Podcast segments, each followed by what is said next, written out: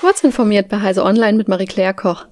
Ein mit der Opposition des Landes in Verbindung stehender Anwalt in Polen, Roman Giertich, und die regierungskritische Staatsanwältin Eva Wrosek sind Opfer von Angriffen mit der Spyware Pegasus der israelischen NSO Group geworden. Dies erklärte John Scott Walton, Forscher am Citizen Lab der Universität Toronto, Anfang der Woche auf Twitter. In den letzten vier Monaten des Jahres 2019 wurde Giertichs iPhone mindestens 18 Mal gehackt, fand das Citizen Lab heraus. Zu dieser Zeit vertrat der Anwalt den früheren polnischen Premierminister Donald Tusk, der jetzt Vorsitzender des Bürgerforums und damit der größten Oppositionspartei des Landes ist, sowie Ex-Außenminister Radoslaw Sikorski.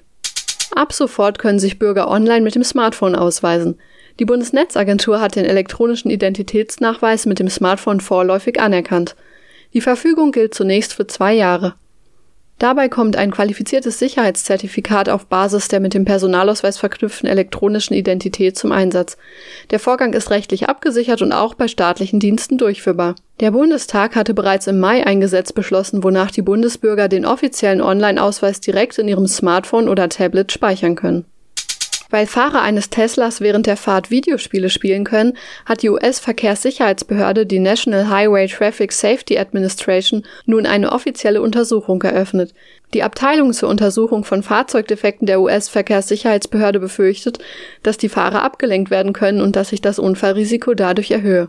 Nun will sie die Funktion vorläufig bewerten. In der Untersuchung geht es um die Tesla-Modelle 3, S, X und Y der Baujahre 2017 bis 2022. Das Weltraumteleskop James Webb startet am 25. Dezember zwischen 13.20 Uhr und 13.52 Uhr mitteleuropäischer Zeit ins All. Das teilte die US-Weltraumagentur NASA mit.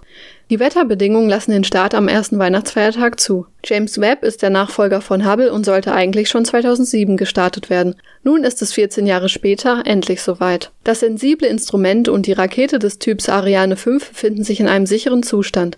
Es soll mehrere Livestreams dazu geben. Diese und weitere aktuelle Nachrichten finden Sie ausführlich auf heise.de.